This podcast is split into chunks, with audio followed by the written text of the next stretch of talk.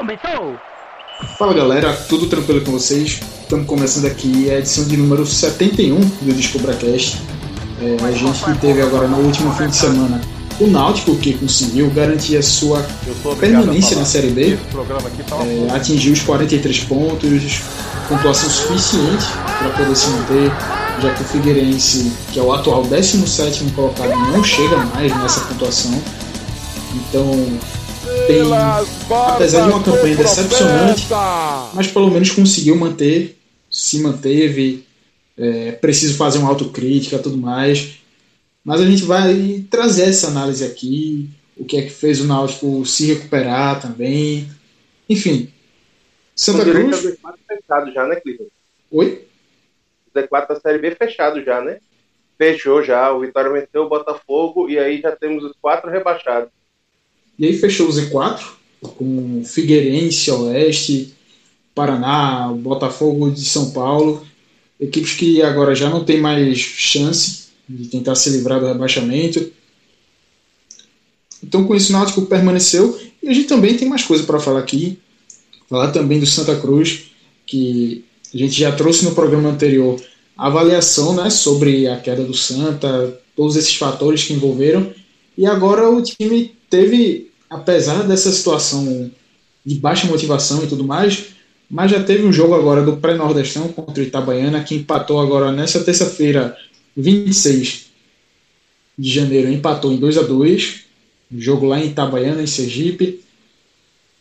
A gente vai fazer análise aqui desse jogo e tudo mais. E também tem o esporte, que o esporte conseguiu uma vitória importantíssima nessa briga para se manter na Série A. Conseguiu bater o Bahia na Ilha do Retiro por 2 a 0 uma grande vitória do Leão. A gente destaca também a questão da importância do Thiago Neves no time, que mais uma vez foi decisivo, marcou um gol. Então, é um apanhado de coisa aí que a gente vai trazer, vai detalhar sobre o Náutico, Santa Cruz Esporte. E aí, sem mais delongas, eu sou Clisma Gama, estou aqui com o companheiro Fernando Castro. Fala, Fernando. Fala, Clisman. Fala, pessoal. Semana agitada por conta dos bastidores políticos do, do clube, principalmente do Santa Cruz, o esporte também. Náutico se mantém na Série B, não faz mais do que obrigação, mas já começa a planejar a próxima temporada para evitar os, os muitos erros cometidos no ano passado. E é isso, vamos debater um pouquinho sobre, sobre o nosso futebol. Além de Fernando, também está com a gente aqui, Vitor Aguiar. Fala, Vitor. Opa, Clisma, Fernando, não vou dar o spoiler de que é outra pessoa na mesa, isso aí deixa para eles vão falar daqui a pouco, mas olá também para essa pessoa misteriosa.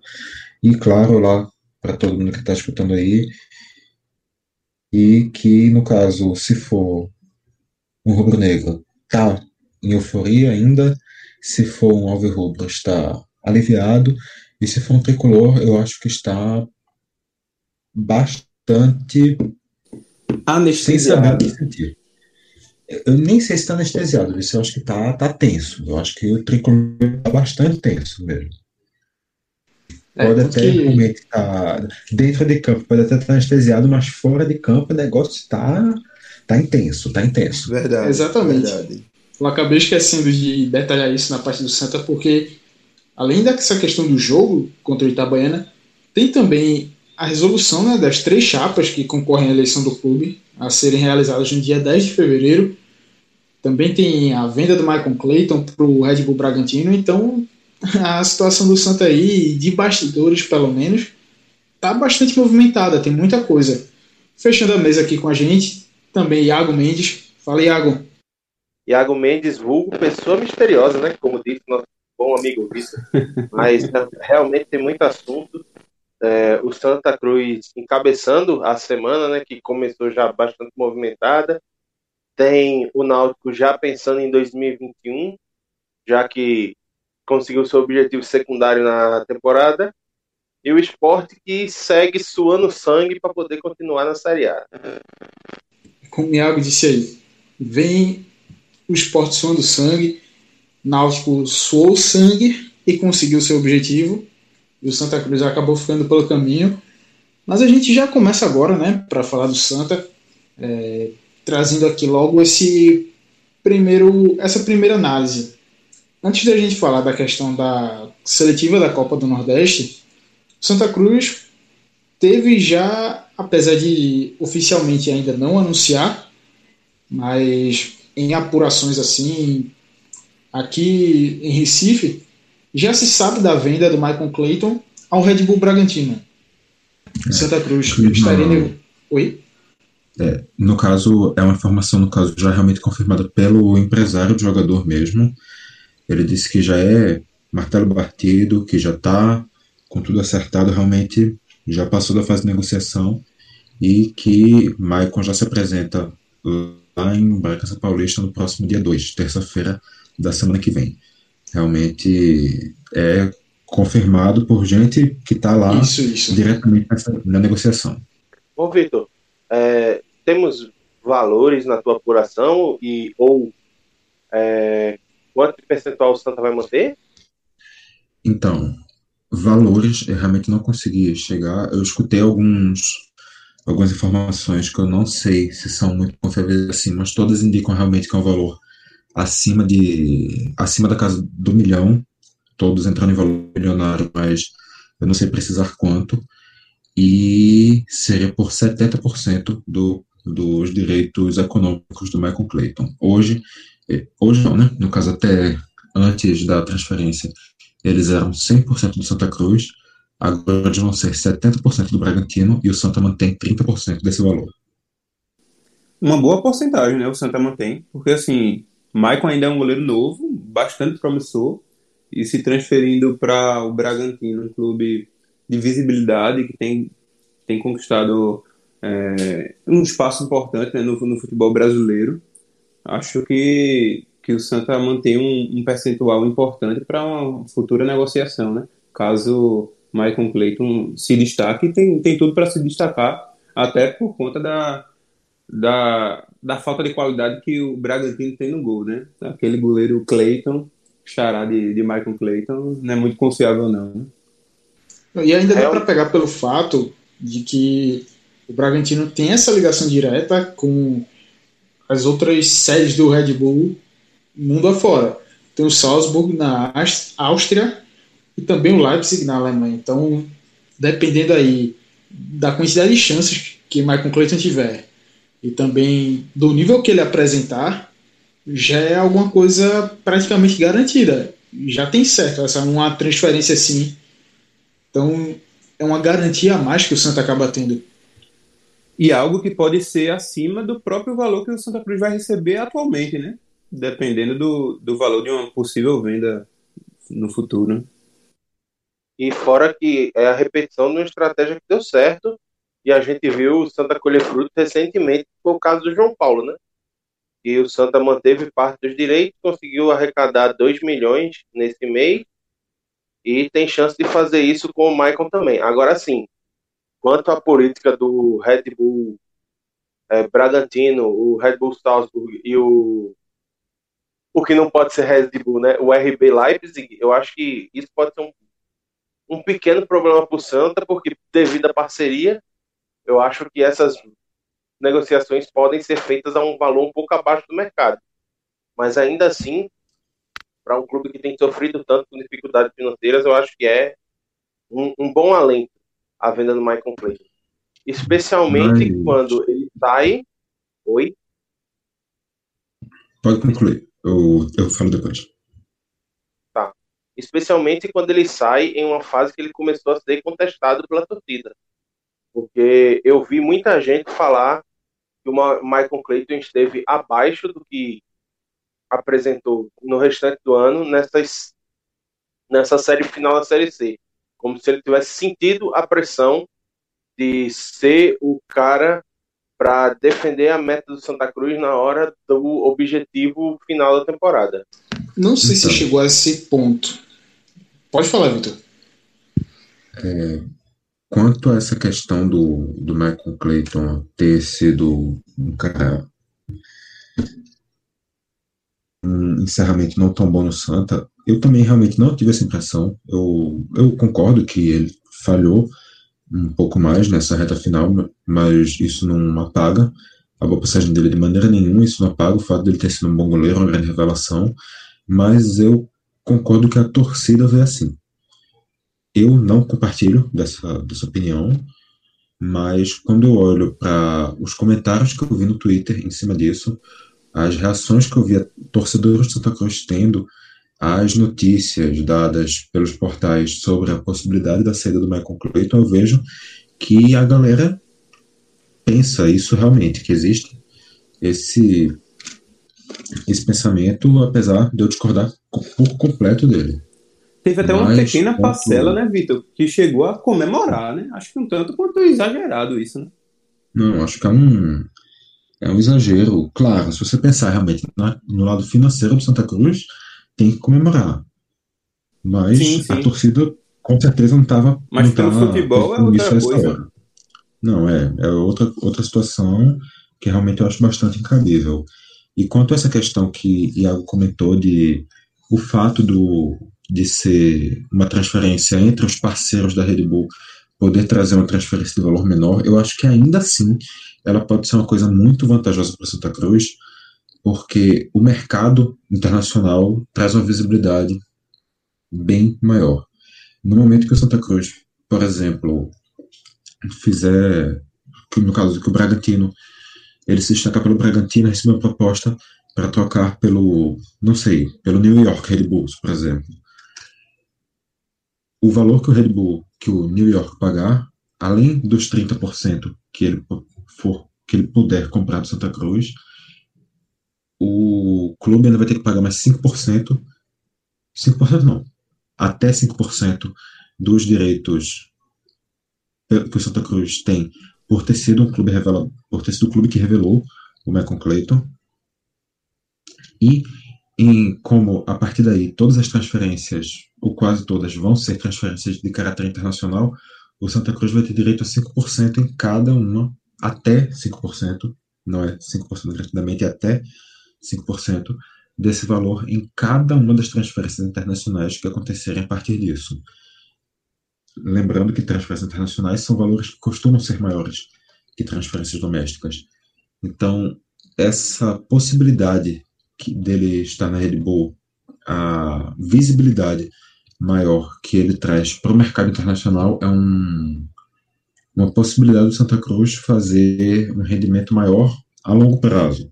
Depois que for repassado, o Santa Cruz continuar fazendo dinheiro nele em outras transferências mais para frente, que diga-se de passagem, aqui em Pernambuco é uma coisa que o Náutico também tem com o Robinho, que obviamente não está tendo grandes destaques lá no, no Bragantino, mas vai que, né? Nunca se sabe.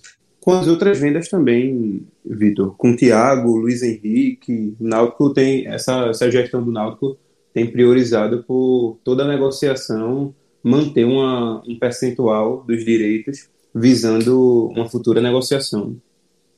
Sim, sim, claro, mas não é nem disso que eu estou falando. Eu estou falando do, da, da, visibilidade internacional que traz a negociação com o, o Bragantino mesmo. O Red Bull. As portas, é, as portas que isso pode abrir na Europa ou nos Estados Unidos em um médio e longo prazo, mas também onde lá o, a Red Bull pode acabar investindo em futebol no futuro. A Red Bull já teve um time em Gana, então por que não pode ter outros times espalhados pelo mundo por aí? Exatamente. E com essa saída do Michael Clayton, Santa Cruz já não teve o seu goleiro lá na partida contra o Itabaiana, realizada em Sergipe, que acabou terminando em 2 a 2 Santa Cruz saiu na frente com o gol do Vitor Rangel, tomou a virada com 9 minutos do segundo tempo e aí depois foi buscar um empate com o próprio Vitor Rangel de cabeça, pressionou, tentou, criou outras chances, mas não foi o suficiente para poder virar o placar e ainda sofreu teve dois chutes que sofreu, que o Santa sofreu, que o Itabaiana chegou muito perto de fazer e desempatar o placar, fazer o terceiro gol e aí vir para o Recife com uma baita vantagem essa uma possível vitória que acabou não acontecendo. E aí, Vitor, tu que acompanhou o jogo também aí, é, o Santa ainda sentiu muito né, essa desmotivação pelo, pela saída da Série C, né, já que não conseguiu acesso. Tu notou que isso pesou muito ainda no time para que, mesmo no jogo decisivo e tão importante para a temporada do Santa Cruz, a temporada 2021, o peso ainda dessa eliminação na Série C ainda foi grande o suficiente para interferir no desempenho da equipe?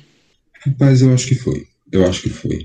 O Santa viveu pelo menos três momentos muito diferentes na partida, que eu acho que faltou ali um pouco de estabilidade para o time. Não sei se estabilidade no nível mental, não sei se estabilidade no nível técnico, mas faltou realmente estabilidade. O Santa começou, teve um primeiro tempo estranho, a equipe estava relativamente firme na defesa, mas com muitas dificuldades na, no setor criativo, sem conseguir ultrapassar a última linha dos defensores do, do Itabaiana e também sem conseguir utilizar o chute de fora como recurso. Depois, chega no segundo tempo, o time começa com um apagão, sofre um gol aos 4 minutos, outro aos 9, uma virada repentina, com falhas bestas na defesa, falhas completamente bestas o Bileu recuando, dando assistência na prática pro, pro Ila marcar o gol da virada, o Paulinho errando a marcação no, no primeiro gol. E mas depois disso, parece que depois que sofreu o segundo gol, o Santa Cruz já acordou e entrou no terceiro momento distinto da partida. O Santa Cruz mais ligado, mais consciente do, do jogo, entendendo que o chute de fora era uma boa opção considerando a dificuldade que estava tendo para quebrar a última linha do Tabaiana, conseguiu forçar defesas do goleiro, que eu tentei lembrar o nome agora, eu não lembro o nome do goleiro do Tabaiana, mas conseguiu forçar defesas dele no chute de fora que não tinha conseguido fazer ele defender nenhuma bola até os 53 minutos de jogo, ou algo por essa linha de número pelo menos. E o Santa reverteu essa situação. Eu acho que realmente faltou estabilidade.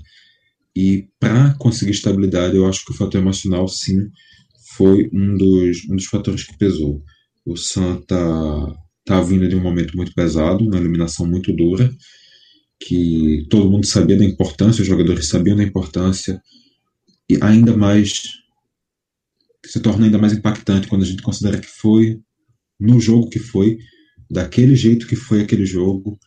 Então, no final, eu acho que realmente pesou, mas olhando pelo lado positivo, Santa encerrou a partida em um ascendente, encerrou a partida ligado, encerrou a partida querendo o jogo. Isso pode ser um bom sinal para Santa Cruz, que vai para a partida de despedida da temporada na próxima semana, encerrar o ano encerrou o ano que já acabou, na verdade, agora no próximo dia 2, e que com se seguir o, a linha que vinha tendo nessa partida, pode chegar com um psicológico mais ativo, com um emocional mais, mais equilibrado e conseguir apresentar um futebol mais consciente, pelo menos para ter uma condição melhor para buscar essa classificação para a fase de grupos. Iago, e a gente vê também que, por um lado, é, alguns jogadores aproveitaram esse jogo para mostrar que estavam querendo é, para tentar garantir, acho que até uma renovação mesmo, ou até para aparecer para outros clubes, enfim.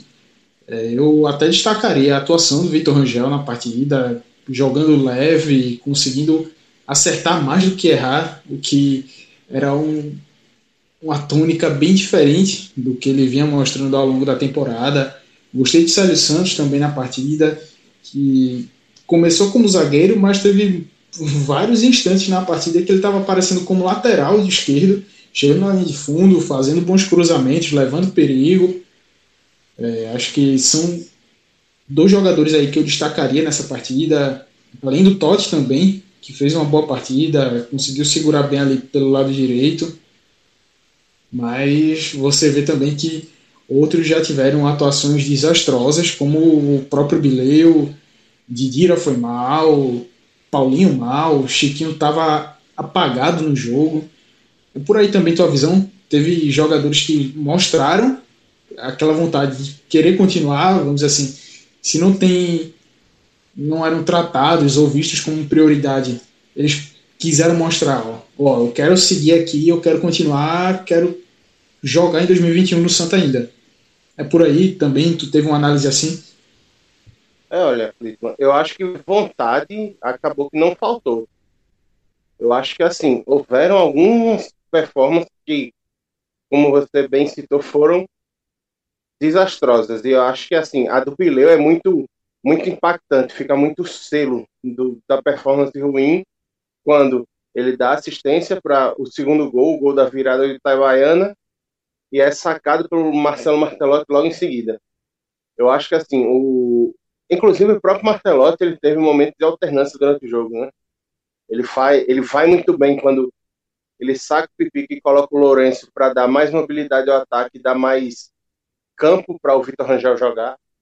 Porque a gente sabe que quando você coloca dois jogadores de área para dividirem o mesmo espaço, acaba que a tendência é um anular o outro, como já aconteceu com o Santa em outros momentos.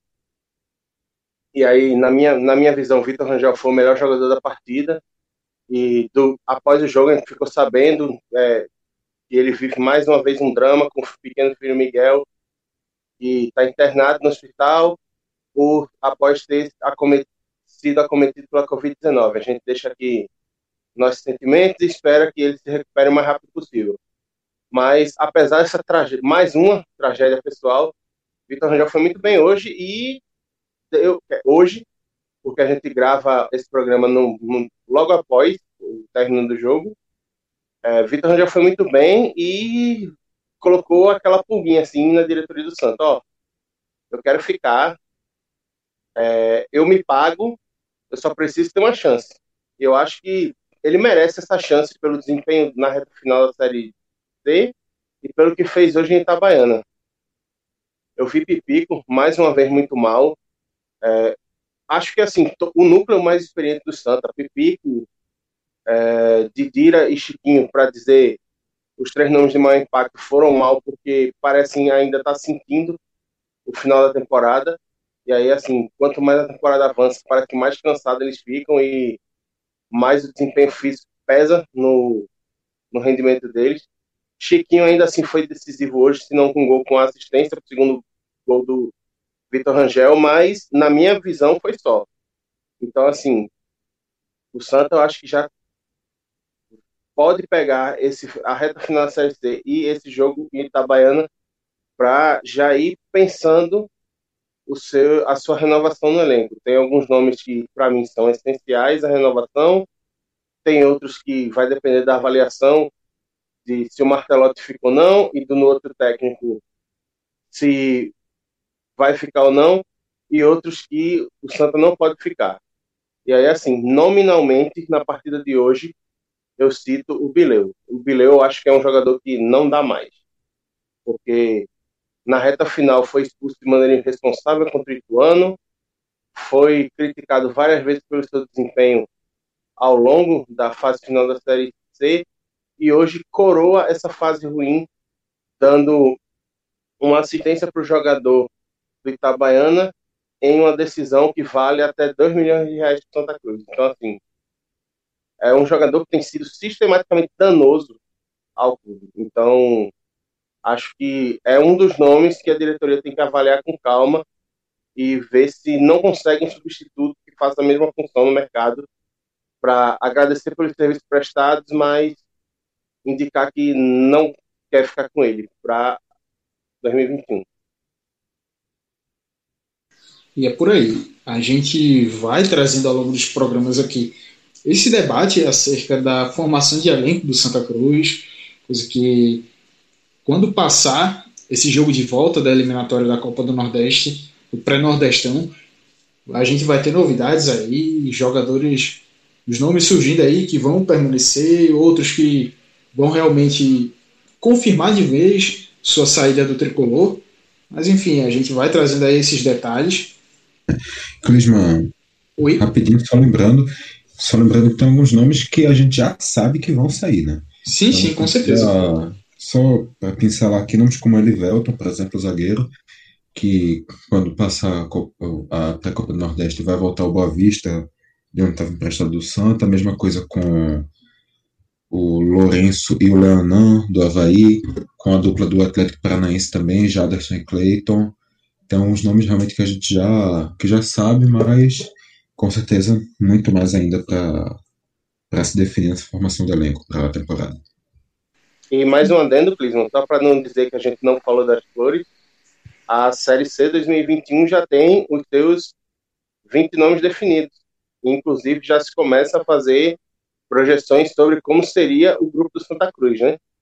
É, com os quatro rebaixados da Série B e os quatro que sobem da Série D, é, serão 12 times do eixo sul-sudeste e apenas oito nordestinos na Série C esse ano, fazendo com que dois times da, da região sudeste é, subam para o grupo do Santa Cruz pelo critério de proximidade geográfica.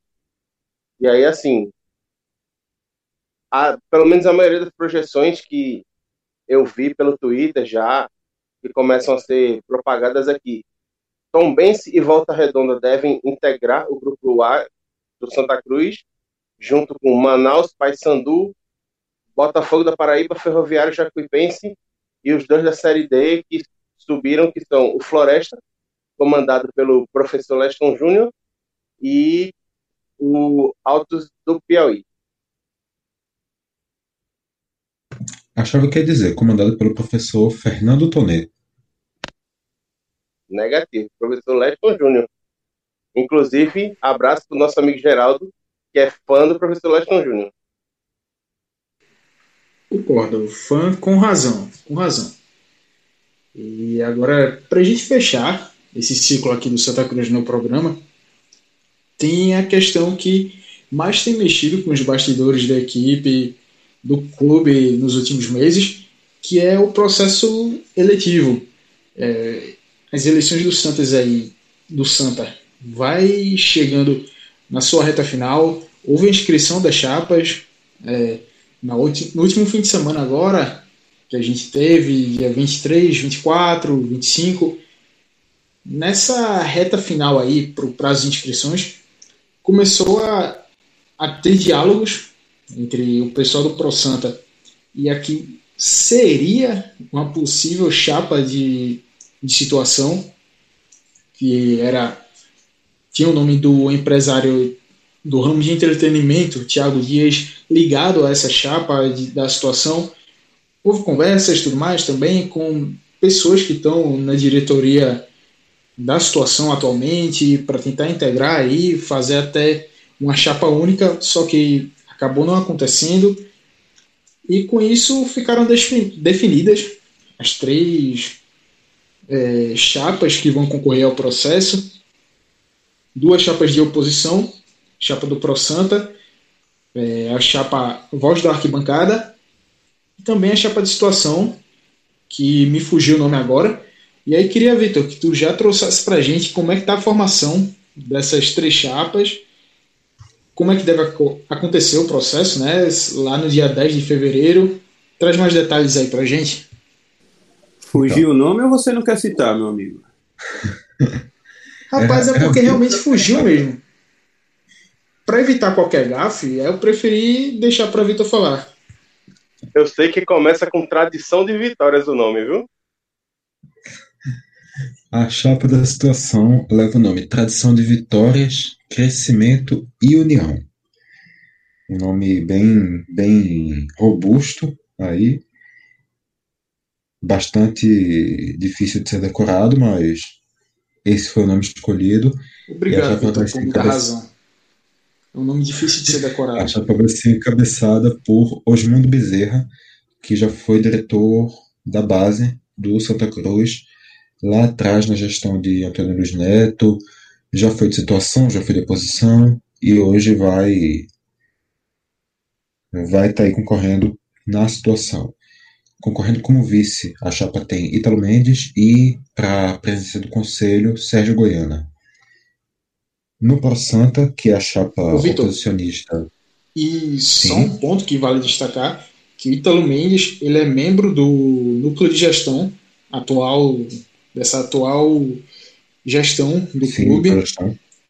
É, ele participa diretamente dessa questão financeira e burocrática do clube e, assim, até surpreendeu o nome dele estar tá aí dentro. Questão também de talvez não ser até uma unanimidade lá dentro, mas entrou e está aí como vice.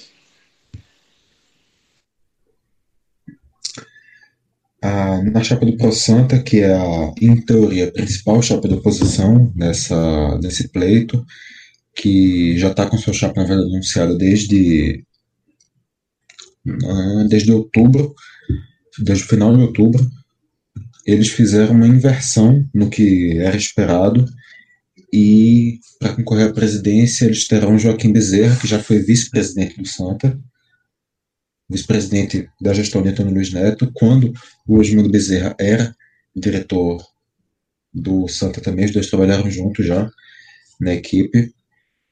O Joaquim, no caso, vai ter como vice o André Frutuoso, que seria o candidato à presidência pelo que informou o, o ProSanta, essa troca acontece porque originalmente era a ideia do Santa do, do ProSanta ter o Joaquim Bezerra como candidato primário, mas ele teve alguns empecilhos que impediram.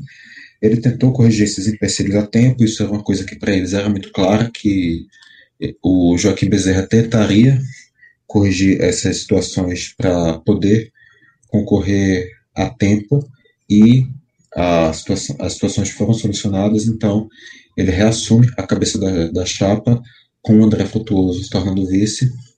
E para a presidência do conselho eles lançam o Mário Godoy, que já era o candidato mesmo, e enquanto a chapa Voz da Arquibancada tem concorrendo à presidência o Josenildo Silva, conhecido como Dodi, e para vice ele tem o Wagner José Rodrigues com o Adriano Celso de Amorim concorrendo à presidência do Conselho Deliberativo do Santa Cruz. Bem, essa aí tá. As formações, né? São as formações das chapas do Santa Cruz e concorrem nessa eleição que prometem ser as mais acirradas. Acho que, pelo menos em questão de ânimos, não, não posso cravar na questão de votos, mas na parte de ânimos vai ser tão acirrada quanto que foi a que tanto da saída de Romerito Jatobá do Santa Cruz em 2006 para 2007 e também a saída do Edson Nogueira, o Edinho, em 2008 para 2009. Foram eleições muito acirradas que os ânimos se exaltaram, teve confusão lá na UDA e tudo mais. E eu acho que essa agora vai ser também no nível bem semelhante. Enfim. Dois nomes eles... que a turma bate na madeira lá pelo pano do Arruda, né? Oxi, demais, meu velho. Bateu na madeira aqui também. E a gente agora fecha, né, aqui o Santa. Vamos já trazendo aqui o esporte. Um esporte que vem de uma vitória bastante significativa contra o Bahia, um jogo que era tratado como uma verdadeira final de Copa do Mundo, nessa, nessa reta aí decisiva do Brasileirão, que o esporte vai ter vários jogos contra times que estão brigando lá em cima. Então, vencer um confronto direto como esse contra o Bahia, que na, na ocasião ambos estavam empatados com 32 pontos, sendo que o esporte atrás do Bahia estava em 17 por causa do saldo de gols. Então, era vencer ou vencer. E conseguiu, principalmente com uma grande atuação no segundo tempo, que amassou o Bahia na Ilha do Retiro, é, fez dois gols, teve três anulados, ou seja, Assim, foram gols bem anulados, mas de todo jeito que se eles valessem, era 5 a 0 Isso denota o tanto que o esporte foi em cima, pressionou, apertou o Bahia e criou chances de jogo, chances de gol, perdão. É, e aí, Fernando, queria que tu falasse também da importância dessa vitória e o que é que dá para projetar para as próximas rodadas do Leão. Então, Clisman, vitória gigantesca. Jair Ventura tinha falado isso antes, antes do jogo, naquela coletiva pós-jogo contra o, o Corinthians. Ele claramente abatido, nitidamente insatisfeito com, com as perdas no elenco. Ele já projetava uma final de Copa do Mundo. E assim, guardadas as devidas proporções, é claro, foi, foi um jogo importantíssimo porque as equipes tinham os mesmos pontos, né? O esporte tinha acabado de, de ir para a zona de rebaixamento. O Vasco é, venceu no sábado o Atlético Mineiro, até uma vitória que, que talvez o esporte não contasse, mas assim, o esporte fez a parte dele. Fez a parte dele, assim, muito, muito bem feito. O esporte encarou de fato o jogo como uma decisão, diferente do Bahia, né? Parecia que, que o jogo não era uma decisão para o Bahia e o esporte não deu margens para outro resultado. Você citou aí o segundo tempo e, na minha opinião, acho que foi um dos melhores segundos tempos sob o comando de Jair Ventura. Ele mesmo disse isso depois da coletiva. O esporte, de fato, saiu um pouco, do, um pouco não, né? Saiu bastante do estilo de Jair Ventura, aquele, aquele estilo mais retraído que espera o adversário e pressionou o Bahia, foi em busca do gol, é, até marcar o primeiro com o golaço de, de Thiago Neves demorou, martelou bastante a, a defesa do Bahia, teve gol, gols anulados, como você citou. Então, assim, o, o, o coitado do, do, Everton, né? Everton, um garoto da base, em busca do, do primeiro gol como profissional, marca três vezes e é anulado. Mas faz parte, Everton que tem sido uma grata surpresa no, nesse elenco do esporte, nesse enxuto elenco do esporte, né? Que falta, falta tanta qualidade, falta tantas opções, principalmente para o ataque. E Everton tem se tornado um lateral direito de origem, mas que tem jogado mais avançado, tem se tornado uma alternativa para os para os decorrer do, para o decorrer dos jogos. Então, assim, Jair Ventura tem tirado leite de pedra. O, o esporte ora perde, é, ora bate aquela dúvida, mas assim, o esporte está muito vivo, faltam seis rodadas só para terminar o campeonato. O esporte segue na luta, segue, segue bem, vencendo adversários direto. Então, assim, vence, é, já havia vencido o Fortaleza na Ilha do Retiro, vence agora o Bahia. Então, faltando seis rodadas, com mais três jogos na Ilha do Retiro, três jogos fora, ainda vai enfrentar o, o Red Bull Bragantino, ainda enfrenta o Botafogo. Então, assim, equipes acessíveis, que dá sim para o esporte contar com, com a vitória. Eu acredito que, que tem uma boa perspectiva para o esporte permanecer na, na Série A. E aí, nessa sequência de jogos que o esporte vai encarar na competição, é, é uma busca aí, porque a gente vê que a gente vê que o time tá com cada vez mais dificuldades na parte técnica, jogadores saindo, poucas opções para o Jair Ventura, tá fazendo esse time render. Então você vê que um jogo como esse contra o Bahia, o esporte está sempre ali no limite dele, no 100%. É, não dá para, pelo menos eu vejo assim, que não dá para esperar muita coisa mais. É um time muito aplicado, é, taticamente, que vem jogando bem direitinho, bem encaixado, mas para você esperar muito, muita coisa, mais na parte técnica já fica complicado. E aí com isso, é, no meio desse deserto, tem um oásis técnico aí nesse time que é o Thiago Neves, que veio escorraçado do Grêmio no Atlético Mineiro, onde ele chegou a acertar lá a sua chegada ao time mineiro a torcida fez protesto e acabou melando essa negociação. E aí chegou no esporte, foi abraçado, mesmo que com um pouco de desconfiança, mas também o fator técnico aí mesmo, a qualidade que ele já apresentou em outras oportunidades pesou. E com isso, apesar de um começo meio irregular, com partidas apagadas, mas o TN30 aí vem, vem numa uma crescente mesmo. É, vem sendo muito decisivo. Nas últimas quatro vitórias do esporte, ele fez gol. Ou seja, em três jogos ele foi responsável direto pela vitória do esporte. Agora contra o Bahia ele abriu o placar. Então é um cara que está se pagando, está realmente fazendo valer o investimento que foi feito nele, né, Iago? É aquela história, né? Jogador caro. É, entendedores entenderão. Abraço, amigo Geraldo, novamente. Mas, assim, realmente, o Thiago Neves, ele tá fazendo valer o investimento e o esforço que o esporte tem, tem para tê-lo. É, pode ter sido um esforço aquém do que se teria, sei lá, um ano atrás para o Thiago Neves?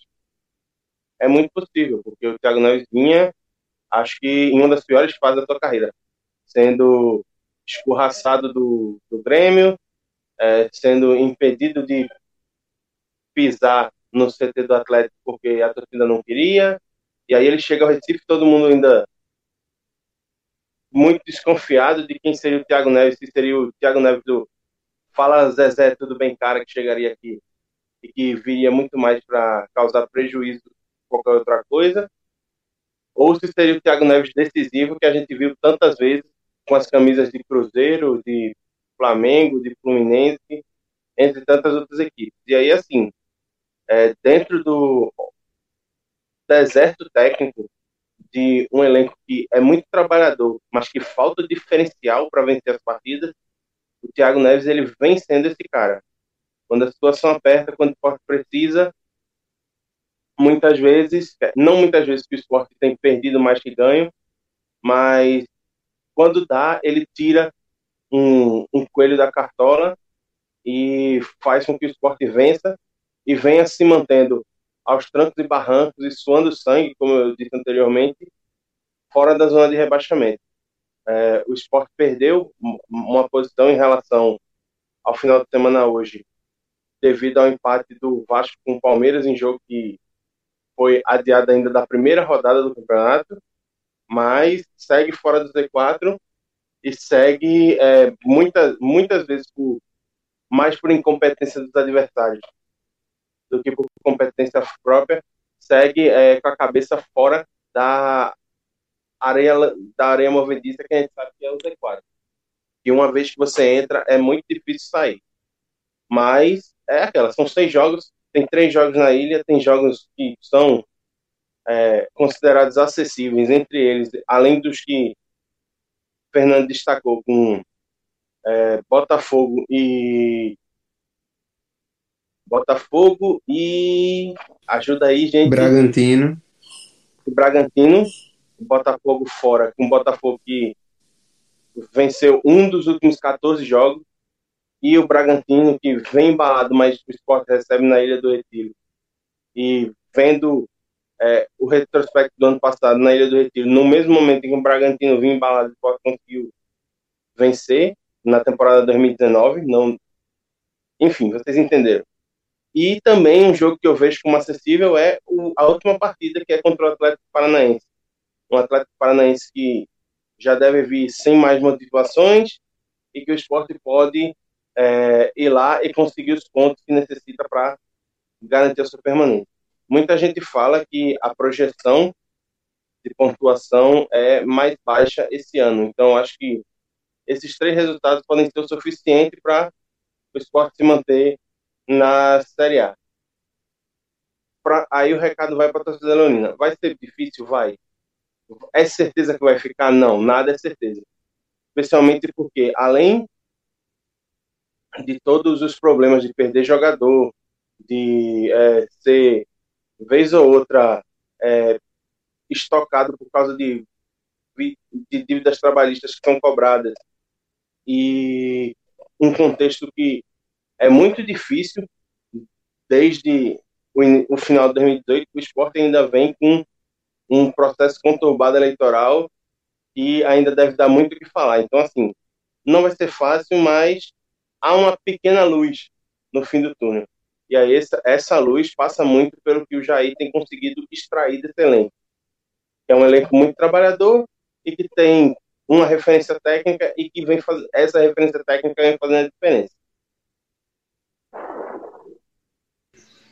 Rapaz, assim, a questão de jogos a ser feitos realmente tá bem complicado. O jogo contra o Botafogo aí é um jogo chave, importantíssimo para o esporte conseguir manter suas pretensões. Outra decisão de Copa do Mundo. Outra decisão de Copa do Mundo. É, outra decisão de Copa do Mundo. E ainda eu acho que esse jogo contra o Bragantino, meu velho, vai ser cacete demais. Eu não consigo ver muita facilidade assim. Claro que pelo momento do Bragantino e tudo mais.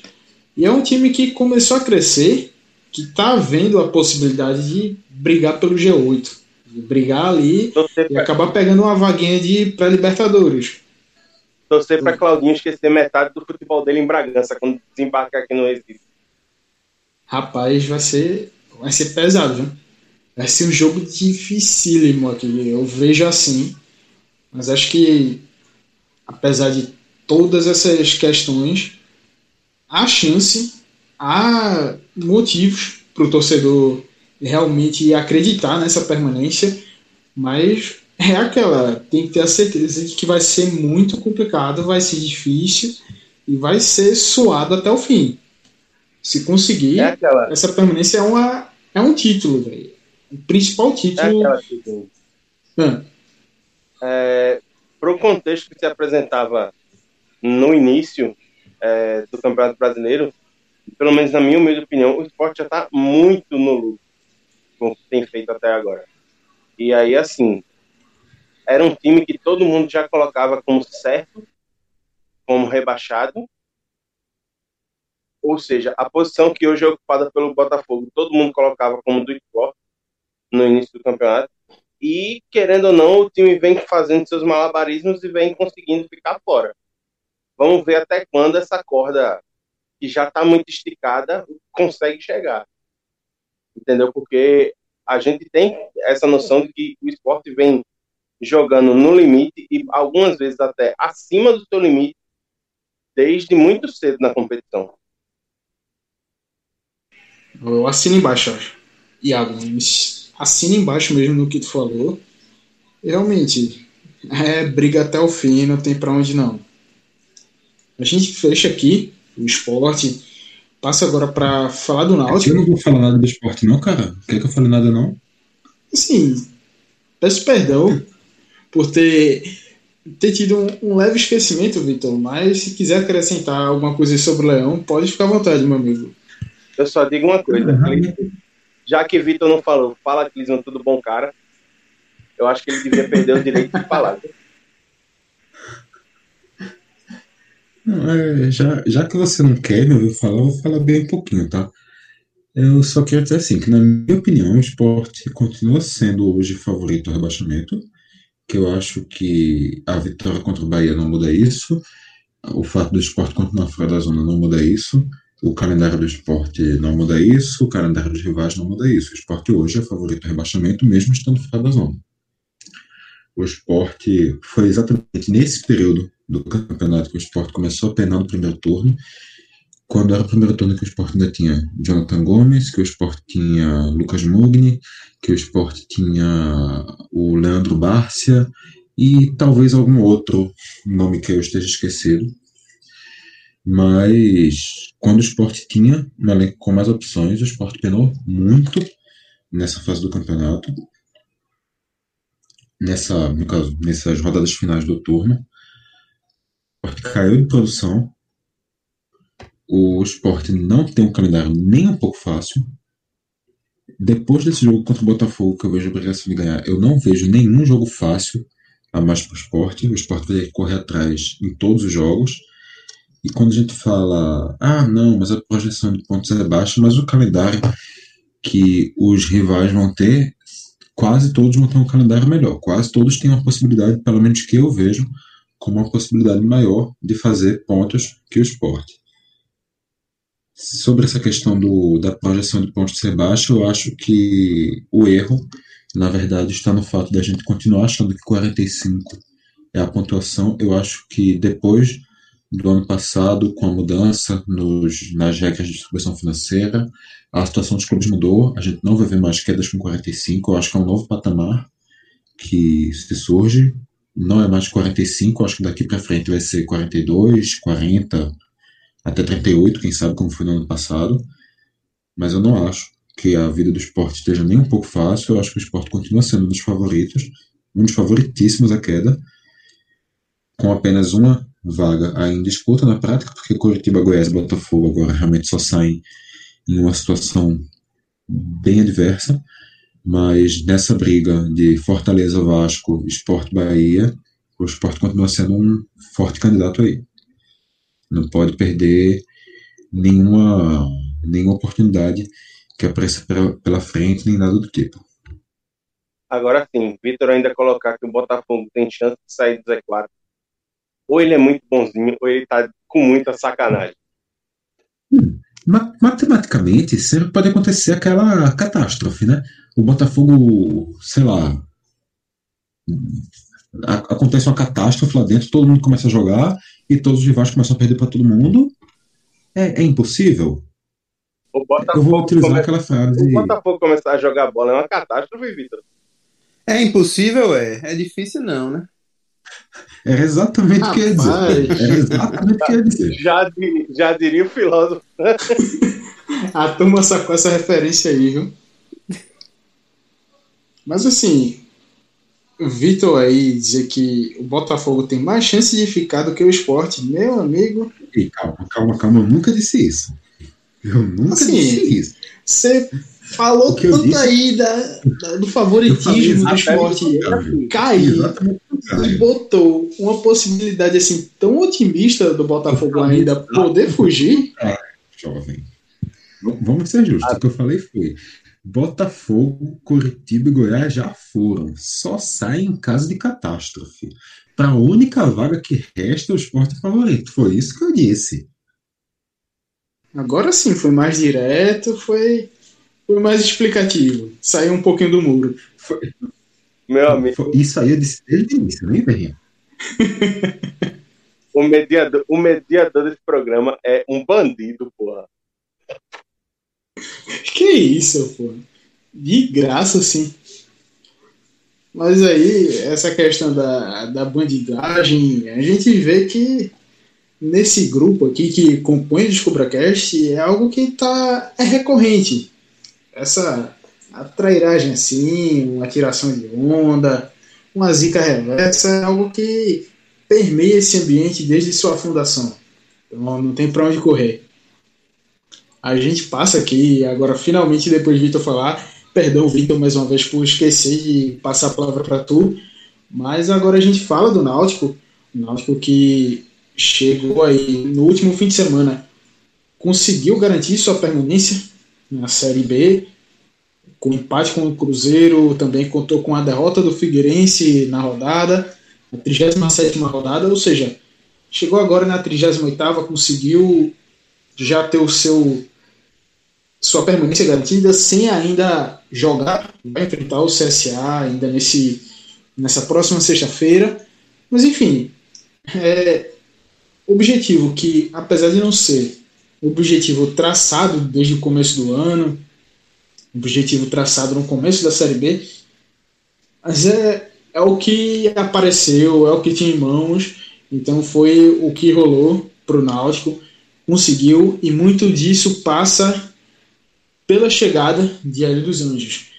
Já aproveitando o gancho contigo, Fernando, quanto que tu vê de diferença que Hélio fez nesse time e sobre essa arrancada aí para poder garantir essa permanência, onde que o Náutico chegou a passar 14 rodadas dentro do Z4, também ficou a 8 pontos atrás da primeira equipe fora do, da zona de rebaixamento. Então é uma baita recuperação, algo que realmente vai dar um fôlego muito grande para a equipe agora em 2021, principalmente pela cota televisiva da Série B, já que não vai ter Copa do Nordeste e também é grande a chance de não ter participação na Copa do Brasil.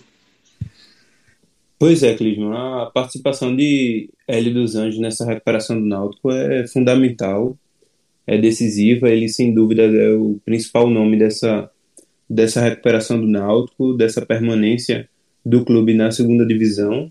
E assim, e acredito que se ele chegasse um pouco depois, uma, duas, três rodadas depois, certamente essa permanência se tornaria muito mais difícil, porque o, o último trabalho de, de Gilson Kleina foi, foi muito ruim, foi desastroso.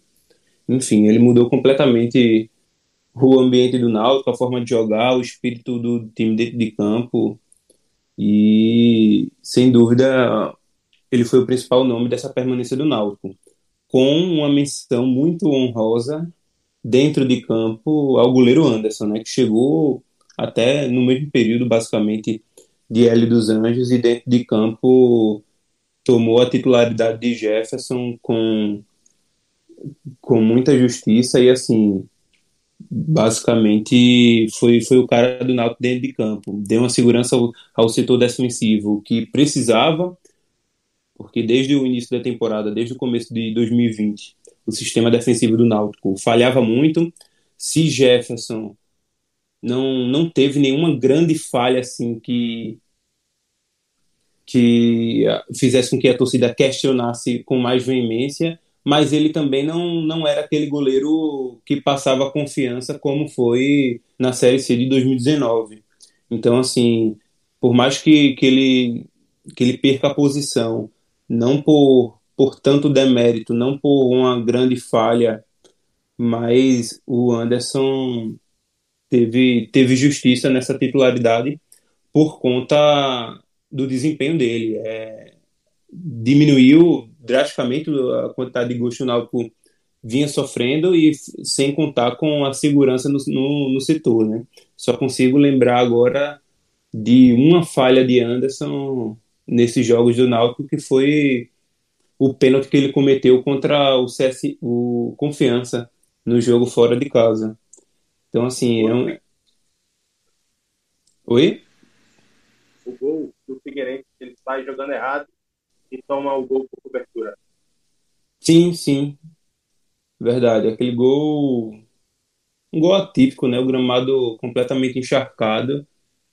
Dificilmente o jogador acertaria aquela bola em condições normais, mas assim, de fato ele, ele erra na reposição mas são, são erros pontuais e os acertos dele com certeza se sobressaem. É um goleiro que, que faz grandes defesas nos jogos, passa segurança e dentro de campo foi, foi um nome importante para essa recuperação do Náutico. O Fernando, e aproveitando aqui para jogar o Porto, fiz uma matéria sobre Anderson é, na última segunda-feira agora, dia 25, lá para o Jornal do Comércio e blog do Torcedor, falando sobre pegando esses números de Anderson, é, que ele apresentou agora desde que chegou ao Náutico. Foram 15 partidas, 10 gols sofridos, e dessas 15 partidas, em 8 ele não foi vazado. Ou seja, é, dentro desse recorte aí, a gente pegando um, um percentual de jogos que não foi vazado, no caso que no futebol inglês se, se chama como clean sheet. É, o Anderson, percentualmente, o segundo goleiro com mais clean sheets assim. Ele não foi vazado em 53,3% dos jogos. E esse número só fica abaixo do João Ricardo, goleiro da Chapecoense, que não foi vazado em 24 das 36 partidas que disputou que dá um percentual de 66,7%. Tipo, já um número absurdo para a grande campanha, pelo menos assim, a parte defensiva da Chapecoense, principalmente. Um setor defensivo muito bom. Mas no Náutico denota essa, essa melhor que teve com o Anderson e também com a maneira que o Hélio dos Anjos estruturou a defesa do Náutico, ou seja, é um reforço maior ainda. Anderson foi um cara essencial nessa, nessa reconstrução da defesa do Náutico e os números só provam isso, fazem provar e mostrar toda a importância e o que vale também se dizer o quanto que talvez até seja fundamental uma renovação com o Anderson para a temporada agora de 2021. Esse era, era um ponto que eu, que eu ia chegar. Assim, a gente citou a importância de Hélio dos Anjos e de Anderson nessa retomada do Náutico eu acredito que, que a diretoria não, não deve ter tanta, tanta dificuldade para para segurar a permanência de Hélio dos Anjos, mas não tenho tanta certeza quanto a Anderson, né? Anderson que pertence ao Atlético Paranaense, é, mas é uma, é uma permanência fundamental. O Náutico tem que tem que negociar, tem que fazer, tem que tentar de tudo aí para garantir a permanência dele. E acho assim que que também seja do, do interesse do, do Atlético, né? Porque ele nem nenhum, nenhum campeonato inteiro ele chegou a, a fazer no Náutico, né? Ele já chegou na reta final. Então, assim, é, é importante até para o desenvolvimento dele, já que é um jogador novo ainda. Então, acredito que, que vai ser bom para todas as partes, para o Náutico, para o Atlético Paranaense e para o próprio Anderson.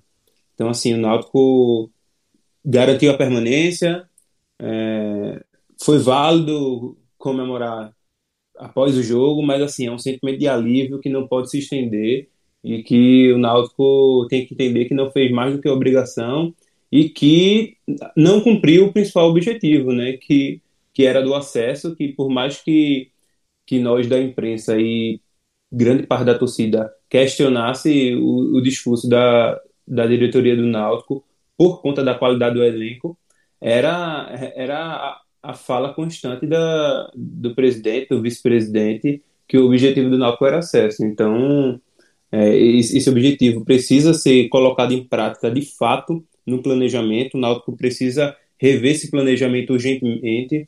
A formação do elenco foi muito mal feita, então o Náutico precisa planejar direito, até como você citou, Clima, porque não não vai jogar a Copa do Nordeste, do Nordeste e dificilmente vai disputar a Copa do Brasil.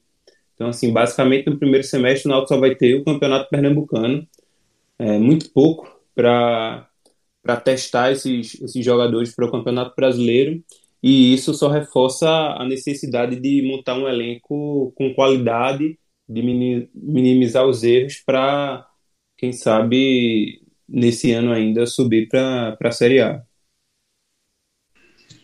E aí, Vitor, puxando agora para tu, teve, a gente falou toda essa importância de Diário dos Anjos, mas aí o que é que tu vê também sobre essa renovação dele? É algo realmente que fundamental, algo que realmente deve ser feito? Renovar, reno, quase que trava aqui, mas renovar com Hélio dos Anjos e também você pegar alguns desses jogadores aí, já que tem uma boa base com um contrato mais longo, mas também aproveitar alguns outros aí para ficar na equipe agora para reestruturar para 2021, além de, claro, passar também por reforços pontuais, reforços que realmente cheguem para agregar. Como é que está essa tua visão aí? Da permanência de Hélio e permanência também de outras peças? Então, sobre a permanência do Hélio, eu acho que é indiscutível. Hélio fez uma no futebol do Náutico, ele foi um, um elemento chave para essa reviravolta que o Náutico deu no campeonato. Todo mundo sabe a situação, a situação que o Náutico estava vivendo, o marasmo que o time estava com, primeiro com o Dalpozo, depois com o Kleina, e com a chegada do Hélio dos Anjos, isso mudou completamente. Eu acho que, nesse momento, pensar em uma saída do Hélio dos Anjos do, do Náutico é uma coisa incabível. O Náutico tem que trabalhar para essa renovação. Não acredito, assim como também esse Fernando, não acredito que seja uma coisa complicada. Ele costuma ser um cara que tem facilidade de manter trabalhos na Inter, assim como o Náutico também. trabalho do treinador para o ano seguinte. Então parece ser uma renovação natural. Não vou dizer que é automática, claro, porque tem que sentar na mesa, a gente tem que sentar na mesa, eita, calma, vai sair. Tem que sentar na mesa, rediscutir valores, rediscutir tempo de contrato. Claro, uma negociação regular no renovação. Mas me parece ser uma, uma renovação natural, um caminho que leva para isso que nem, nem tem muito o que discutir, porque é o fluxo que parece que vai ser tomado sem nenhum, nenhum grande questionamento quanto à manutenção do elenco, o, aprend, espero que tenha aprendido com os erros do ano passado. Depois do título da Série C, houve muito uma renovação com muita gente que pareceu ser por gratidão. incluindo aí algumas pessoas que ninguém entendia e já eram criticados dentro de uma série.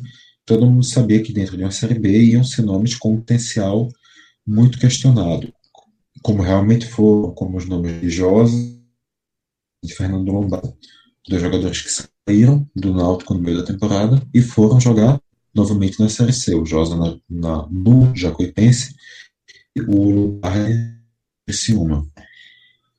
E isso foi uma coisa que penou ao Náutico. Então o Náutico essa consciência de não renovar com jogadores simplesmente porque eles estão lá há muito tempo, ou porque eles estão lá e a torcida gosta deles, ou porque eles estão lá e eles já fizeram coisas boas pelo clube. Tem jogadores que o ciclo encerra, independente de qualquer história. Se o ciclo de jogador encerrou e a Série B de 2022, de 2021, foi uma coisa que é difícil ver um planejamento para o Náutico no qual esse jogador se encaixe, não tem para que se renovar. Mas eu acho que o resultado que o Náutico teve esse ano uma base que dá para orientar sim a montagem do clube sem precisar também realizar um grande dispensão, como tem uma parte da torcida que quer.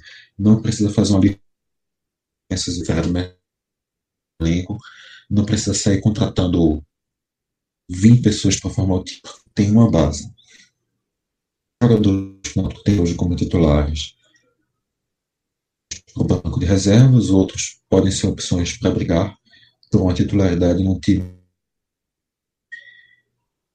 Alguns jogadores também o Náutico tem que vão estar voltando de lesão, isso também é uma coisa importante, a gente não pode esquecer do Matheus Carvalho, por exemplo.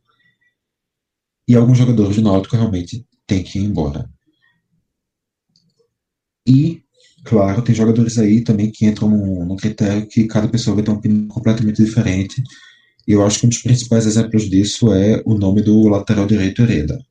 Ele Hereda é um nome que todo mundo sabe do potencial que tem, já mostrou muito futebol pelo Náutico. Em 2019 ele foi uma das principais referências do time ali na linha defensiva, mas em 2020 ele teve um ano de baixa. Vale apostar mais em Hereda, vale emprestar ele para ganhar experiência em outro time, vale dispensar Hereda. É uma questão que cada pessoa vai ter uma interpretação diferente. E no final, realmente a gente só vai ter a certeza absoluta de que o planejamento foi feito de uma maneira certa ou errada quando a gente vê os jogadores atuando, mas isso ainda falta muito tempo para a temporada 2021 começar, então vamos segurar um pouquinho mais esse debate. Iago, queria que tu trouxesse aqui para a gente o tópico de como tá essa questão contratual dos jogadores do Náutico. Quem tem contrato encerrando agora, no fim de janeiro, quem tem contrato até o meio do ano, um contrato até o final de 2021, tem jogadores com contrato mais longo. Como é que está essa situação aí para o torcedor ficar esperto, ficar sabendo? Bom, Clisman, vê só. Como a gente já falou, é, o Anderson ele tem contrato até o final da Série B, mas ele não é o único, né? Então, assim, na defesa, por exemplo, o Náutico ainda tem com o Kevin e o Igor Miranda, que tem contrato só até o final da Série B, e mais tem o Eric Dalton, que pode retornar do empréstimo junto ao Guarani. Além disso, o Náutico tem Rafael Ribeiro, que já é uma baixa é, concretizada, pois após o último jogo contra o CSA, ele vai para o Fluminense e vai passar a temporada 2021 lá, emprestado ao Clube Carioca. E aí a gente, quando vai para o meio campo, a gente vê dois caras que são muito muito contestados pela torcida alvirrubra e que chegaram durante a Série B, que são o Renan Foguinho e o Matheus Trindade, ambos também com contrato até o final da Série B e que acredito não devem ficar para o ano que vem. Desses dois, quem tem mais chance é o Matheus Trindade, que é um jogador que vem sendo frequentemente acionado pelo Hélio. Dê ideia não, jovem. Pelo amor de Deus. Os dois têm que vazar, urgentemente calma que a situação fica melhor. Se você olhar para a meia, é, tem outros dois nomes que, na minha, na minha concepção, não deveriam nem ter vindo, quanto mais é, permanecerem para a próxima temporada, que são o Dudu e o Marco Vinícius. Marco Vinícius, que, salvo engano, fez apenas três jogos pelo Timbu nessa Série B, desde que foi recontratado, após ficar encostado lá no Botafogo de São Paulo e vir treinar para manter a forma física aqui no CT do Náutico. Por fim, no ataque, o Náutico tem mais três nomes que o contrato se encerra agora no final da Série B, que são o atacante Jorge Henrique, campeoníssimo, mas que em 39, quase 40 anos, não sei se renova. Inclusive, acho que pode ter o jogo contra o CSA possa ser o último jogo da carreira dele. Temos o Dada Belmonte e o Álvaro. Desses, eu particularmente ficaria apenas com o Álvaro. Acho que é um jogador que foi muito atrapalhado pela, pela lesão que teve é, no início do ano e que tem bastante potencial para ajudar o Náutico. O Náutico também pode ter o retorno do Salatiel. Lembrando, Oi. lembrando também, Iago, que o Álvaro, no caso, ele está no Náutico por empréstimo internacional, né? A negociação Sim, passa diretamente só, só para o jogador e clube. Uhum, exatamente, bem lembrado. E aí a gente também tem o Salatiel, que é, foi emprestado ao Remo e que a gente não sabe se o Remo vai querer ficar com ele, já que ele foi o autor do gol do acesso ou não. É, quanto a contratos mais longos, o Náutico tem é, uma base, certo? Que, por exemplo, se o Náutico precisasse entrar em campo é, já em meados de fevereiro, o Náutico já teria um, um time para entrar em campo. Esse time seria formado por Jefferson, que tem contrato até 22, Hereda, que tem contrato até dezembro de 22, e Brian, improvisado na esquerda, que tem contrato até o final do ano. Os zagueiros seriam Ronaldo Alves e Camutanga, ambos com contrato até o final de 2021. Como volantes, teríamos Haldane, que tem um contrato até 2022, e Jonathan ou Djavan, que tem contrato até dezembro de 2021. Detalhe, Bustamante, o meia, o volante meia boliviano, que foi contratado pelo Náutico e que houve um escarcel danado e que só fez dois jogos com ele dos Anjos, que já disse publicamente que o jogador não agradou porque não dava a intensidade que ele acha que o time precisa, também tem contrato até o final de 21. No meio-campo, o Maestro Jean Carlos fica até o final de 2022, tem contrato. E no ataque, o Náutico poderia escalar Vinícius, que tem e Chiesa, que tem contrato até o final de 2021, e Eric, que tem contrato até junho de 2021, mas que a diretoria Alves deve procurar novamente o Braga para renovar o empréstimo. Mais alguma dúvida, Vitor? Clisman. Não, sanou todas as dúvidas agora, Iago. É, acho que com essa a gente pode fechar aqui o programa. Fecha aqui mais uma edição do DescubraCast, DescubraCast número 71. A gente vai trazendo aqui essa análise para vocês. E vale dizer aqui, para quem ainda não nos segue nas redes sociais, basta procurar no Twitter e no Instagram, arroba Caixa Brita. Você entra em contato lá com a gente do Caixa de Brita, pode dar sugestão de programa, fazer sua crítica, seu elogio, qualquer coisa. Chega lá, comenta, interage com a gente, beleza? Também no Facebook a gente está lá, no facebook.com barra Caixa Brita. A gente que também vai estar tá voltando com o nosso site nos próximos dias agora, fevereiro está chegando, e o nosso site vai vir aí junto.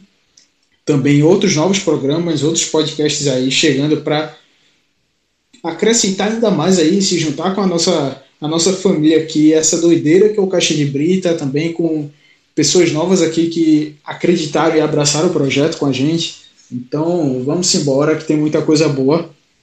Queria agradecer a você, nosso ouvinte, que nos acompanhou até aqui. Agradecer também aqui aos companheiros, Fernando, Vitor, Iago. Valeu, galera. Tchau, tchau e até o próximo programa.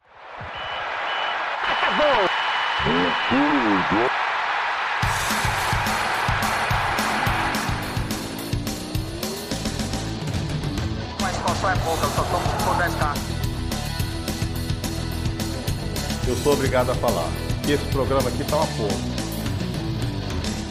Fala muito! Fala muito! Fala muito! Piada morta! Pelas barbas do profeta!